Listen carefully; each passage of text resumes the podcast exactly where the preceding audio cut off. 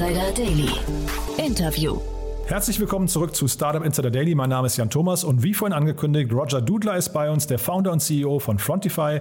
Und wir sprechen über das Thema Brandmanagement und über eine Finanzierungsrunde in Höhe von 50 Millionen Dollar, respektive 42,5 Millionen Euro. Das Unternehmen geht total durch die Decke, verfolgt ein sehr, sehr spannendes Geschäftsmodell oder beziehungsweise ist in einem sehr, sehr spannenden Segment unterwegs.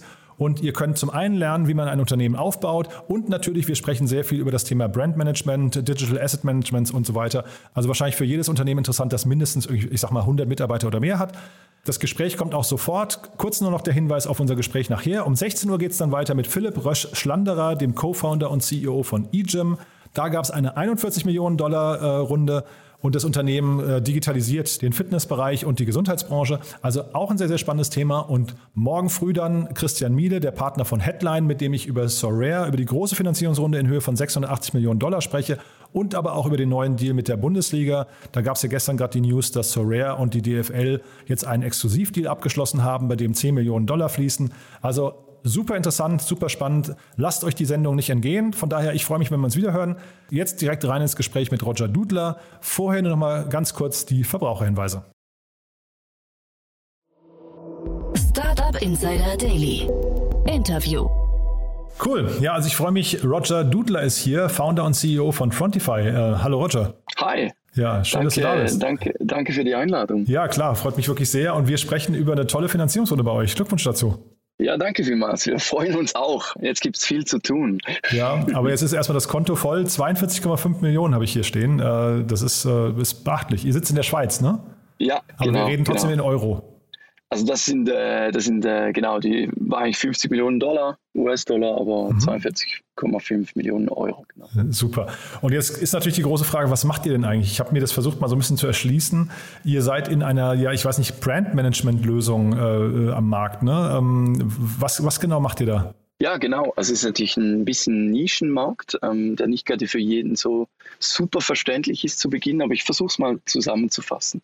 Also was wir tun, ist eigentlich, wir helfen Firmen, größeren Firmen, mittelgroßen Firmen, ihre Marke besser zu managen. Das eigentlich bedeutet, es gibt ein zentrales Markenportal, wo eigentlich alle Mitarbeiter alle Markenmaterialien wie Logos, Schriften, Farben, Bilder, Videos, Vorlagen ähm, finden, besser zusammenarbeiten können und insgesamt eigentlich so die Marke etwas mehr verinnerlichen können, sodass der Auftritt konsistenter wird über alle Kanäle. Das ist eigentlich das, was wir grob tun. Mhm. Ähm, jetzt gibt es ja so Bereiche wie Digital Asset Management und dann gibt es auf der anderen Seite solche Sachen wie, ich weiß nicht, Style Guides zum Beispiel. Ne? Äh, mhm. Ist das in beiden Fällen der Kosmos, in dem ihr euch bewegt, jetzt quasi nur mit einem anderen Approach? Ja, das sind eigentlich schon die wichtigsten Punkte, äh, die zentralen Einstiegspunkte vor allem. Also die, die Guidelines oder Style Guides, mit dem haben wir eigentlich begonnen. Also so sind wir eigentlich groß geworden. Und das ist unser, unser Key Feature eigentlich, mit dem wir uns auch stark unterscheiden von der Konkurrenz. Aber das Digital Asset Management Thema ist natürlich etwas, was sehr etabliert ist, was jeder kennt, was in jeder Firma irgendwo in einer Form vorhanden ist. Und daher ist es ein zentrales Element, das man abdecken muss. Mhm. Wir glauben aber, dass das eigentlich nur die Grundlage ist, um eben gutes Markenmanagement betreiben zu können mhm. und nicht eigentlich der Kern. Und gutes Markenmanagement, ähm, da kommen wir jetzt vielleicht ein bisschen zu den, zu den Zielgruppen von euch. Das ist ja wahrscheinlich für Unternehmen wichtig ab einer gewissen Größenordnung. Also ich, ich vermute zwar, ist es für jedes Unternehmen wichtig, aber wahrscheinlich kleinere Unternehmen legen den Fokus nicht ganz so sehr darauf, dann eine komplexe Lösung für, für zu, sich, sich anzuschaffen, sondern da macht man das eher vielleicht auch mit, mit weiß nicht, im Style Guide zum Beispiel in einem PDF, ne? Ja, also das ist eigentlich die klassische Variante, wie man das normalerweise früher gemacht hat, äh, indem dass man eine Agentur hatte, die mal ein Logo gemacht hat und ein paar Grundlagen. Da hatte man ein PDF und das reicht dann auch für, für eine kleinere Firma. Aber wenn es dann komplexer wird, wenn ganze Teams daran arbeiten, wenn es mehr Mitarbeiter werden, sagen wir mal 100 plus, mhm. ähm, dann werden die Anforderungen halt sehr viel komplexer. Und da braucht es dann einfach viel mehr auch Guidance, viel mehr Material, viel mehr Alignment zwischen den Teams, Partnern. Und dann wird das Ganze natürlich sehr spannend. Mhm.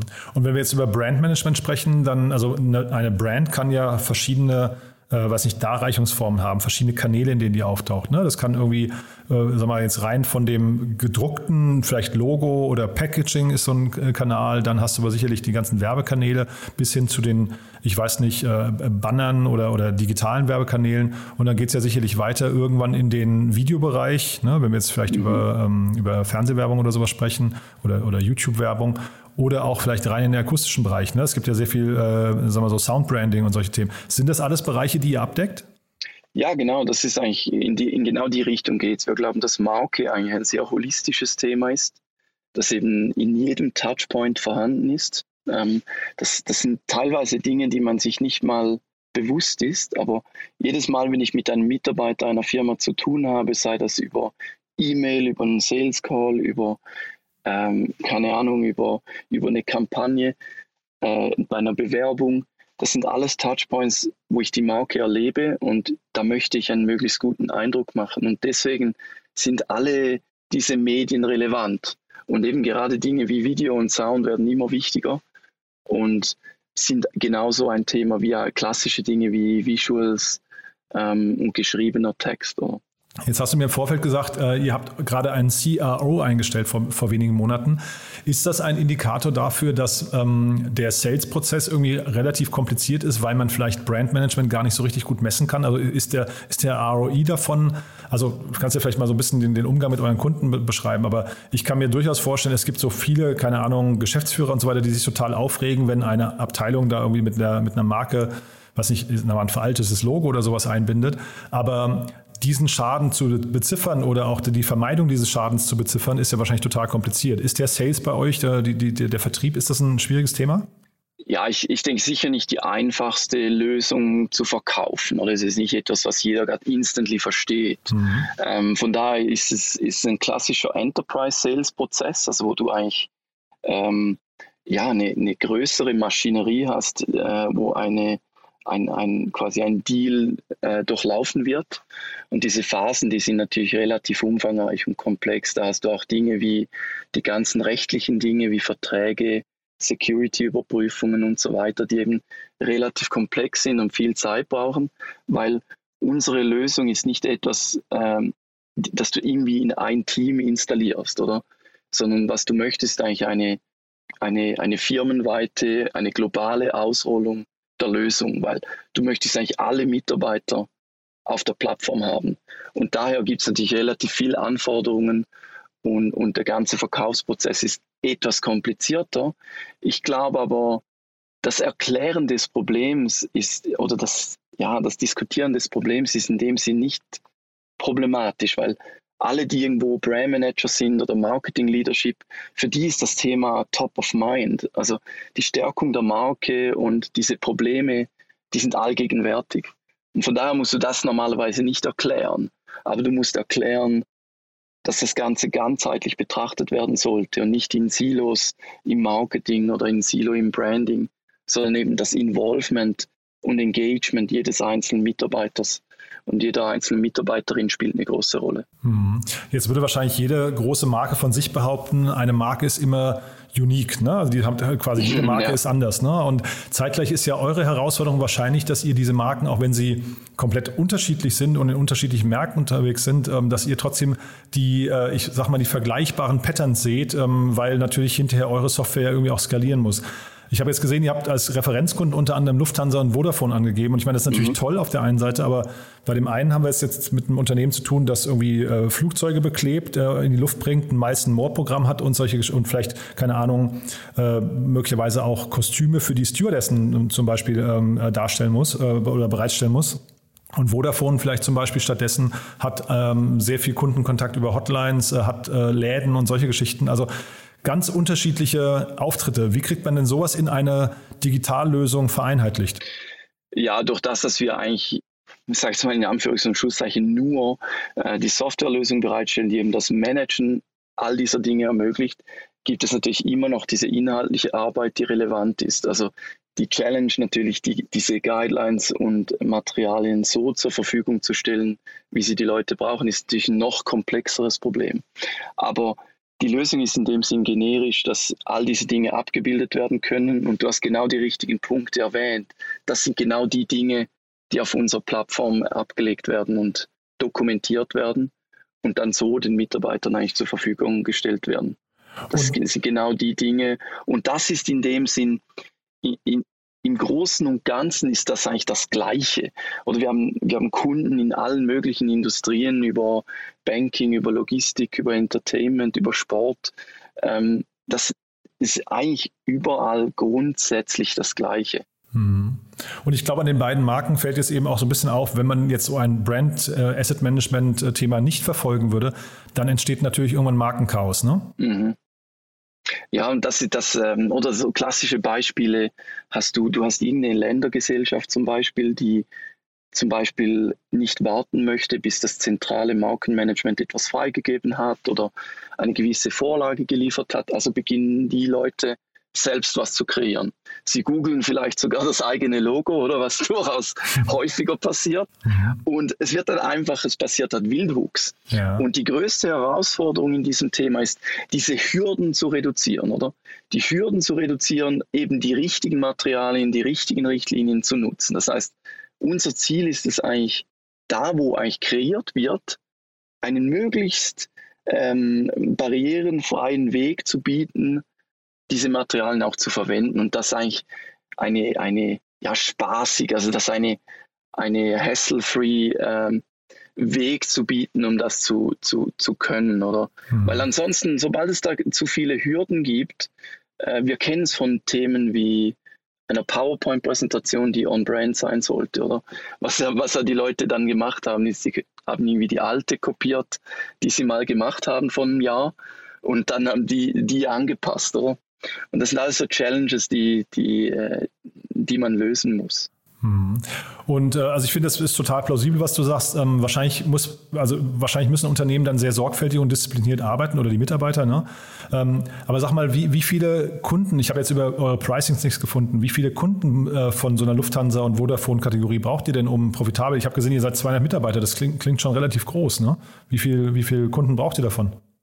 Ähm, ja, also wir sind in erster Linie in diesem, ähm, sage ich mal, SMB, Mid-Market und Enterprise-Segment tätig. Mhm. Also das heißt, wir haben zwar eine Lösung für kleinere Kunden, aber die ist es für uns nicht der riesige Wachstumstreiber, sondern das sind schon in erster Linie die etwas größeren Kunden. Und von denen haben wir in etwa ja, 500 plus, 550 äh, in, dem, in dem Rahmen und haben die global. Und wir sind immer, also wir sind traditionell sehr effizient unterwegs, was unsere Finanzen angeht, sage ich mal. Etwas, etwas sehr schweizerisch, würde ich sagen. ähm, und von daher können wir uns eigentlich nicht beklagen. Also wir sind, wir sind sehr, sehr gut aufgestellt, wir können sehr gesund wachsen. Und ähm, die Finanzierung ist für uns einfach wichtig, weil wir nach wie vor einen sehr, sehr kleinen Teil des amerikanischen Markts haben und, und da eigentlich immer noch ganz am Anfang stehen. Und, und wir wollen natürlich die Produktentwicklung stärker vorantreiben, weil die Vision geht weit, äh, geht viel, viel weiter als das, was wir heute haben. Es ist eine nette Grundlage, Aha. aber jetzt kommen eigentlich die spannenden Dinge. Kannst du da schon einen Einblick geben? Ja, teils. Also ich glaube eben, was ich schon erwähnt habe, ich glaube, die, das, was wir heute haben, ist eine gute Grundlage. Also das heißt, diese Essentials wie Assets zu managen, Beziehungen mit Partnern, Kollaboration, ähm, Richtlinien, das sind Dinge, die brauchst du so oder so. Jetzt sind Dinge dazugekommen wie Analytics, wo es um Markeninsights geht. Das ist ein sehr spannendes Thema, zu verstehen, was ist der Impact all dessen, was wir da tun und äh, wie wird unsere Marke wahrgenommen. Das ist wichtig. Und das zweite ganz, ganz zentrale Element ist, wie binden wir die Mitarbeiter noch viel stärker in diesen Prozess ein? Wie verstehen wir viel besser, wie können wir Mitarbeiter näher zur Marke bringen? Und das startet eigentlich beim, ja, beim ersten Arbeitstag eines Mitarbeiters oder einer Mitarbeiterin und geht dann durch den ganzen Journey durch. Und da gibt es ganz viele spannende Themen, die ich jetzt noch nicht zu viel verraten möchte, aber da gibt es viele Themen, die wir angehen möchten, um hm. das Ganze noch spannender zu machen. Aber der Fokus bleibt der interne Umgang mit der Marke, weil es gibt ja auch so zum Beispiel ähm, äh, sagen wir, sehr viele Agenturen und so weiter oder, oder, oder Marktforscher messen ja zum Beispiel Markenstärke im Verhältnis zum, also im, im Kundenverhältnis. Ne? Das sind Themen, damit beschäftigt ihr euch nicht, also die Wirkung einer Marke. Äh, absolut, also das tun wir und ähm, das werden wir auch stärker tun in Zukunft. Und ich glaube, das ist ein Bereich, der, ja, das hört sich jetzt blöd an, aber ich glaube, das ist immer noch ein etwas angestaubter Bereich. Also das, das läuft ja über viele klassische Kanäle und klassische Dienstleister. Und ich finde das einen unglaublich spannenden Bereich, den man, äh, den wir ganz bestimmt im Auge haben, ähm, um besser zu verstehen, wohin, also wie wird die Marke wahrgenommen, intern, extern, ähm, wie kann ich besser verstehen, was ich da tue. Mhm. Ähm, das ist ein, ein sehr, sehr, sehr spannender Bereich. Super. Und dann hast du jetzt quasi den Ausblick produktseitig schon gegeben, hast eben auch schon erwähnt, äh, geografisch geht es jetzt in die USA, richtig?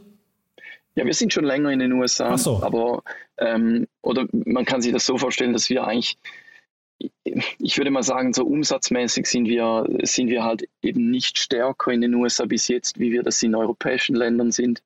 Und einfach aufgrund der Marktgröße haben wir da einfach ganz, ganz wenig des Marktes besetzt, haben erst gerade so richtig gestartet, verstehen den Markt besser und ich glaube, da gibt es einfach sehr, sehr viel Potenzial, was wir noch nicht ausgeschöpft haben. Cool. Roger, du dann von meiner Seite sind wir durch. Haben wir aus deiner Sicht was Wichtiges vergessen? Ähm, nee, also ich, ähm, äh, das sind, glaube ich, die wichtigsten Punkte und wir freuen uns auf das, was kommt. Ähm, ja. Und ich glaube, ganz wichtig ist, ähm, wir suchen immer gute Leute. Aha. Und es ist gerade ein schöner Moment, um, um auf den Zug aufzuspringen. Für welche Standorte denn? Ähm, überall. Remote, ähm, Standort St. Gallen, neues Büro in New York, ähm, aber überall, wo jemand gerne sein möchte. Aha. Ja, das klingt doch verlockend. Dann hoffe ich, das wird den einen oder anderen ansprechen. Äh, ich sage dir auf jeden Fall schon mal vielen Dank und würde sagen, wir bleiben in Kontakt. Wenn es bei euch große Neuigkeiten gibt, sag gern Bescheid, ja? Ja, absolut. Und äh, danke vielmals.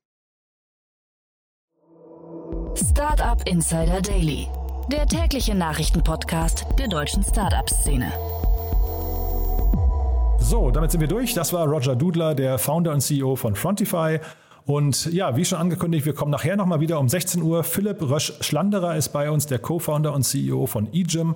Und da sprechen wir über eine 41 Millionen Dollar Runde. Und morgen dann, morgen früh, Christian Miele von Headline, die ja vor zwei Jahren eingestiegen sind bei Sorare. Ein sehr, sehr spannendes Unternehmen, das so eine Art digitale Panini-Bilder auf den Markt bringt, auf NFT-Basis. Dafür vor kurzem 680 Millionen Dollar eingesammelt hat und gerade gestern verkündet hat, dass sie jetzt auch mit der DFL, mit der Fußball-Bundesliga in Deutschland einen Deal abgeschlossen haben. Also genau darum geht es morgen. Total faszinierend. Lasst euch das nicht entgehen. Und ja, ansonsten sage ich erstmal vielen Dank und hoffentlich bis nachher. Ciao, ciao.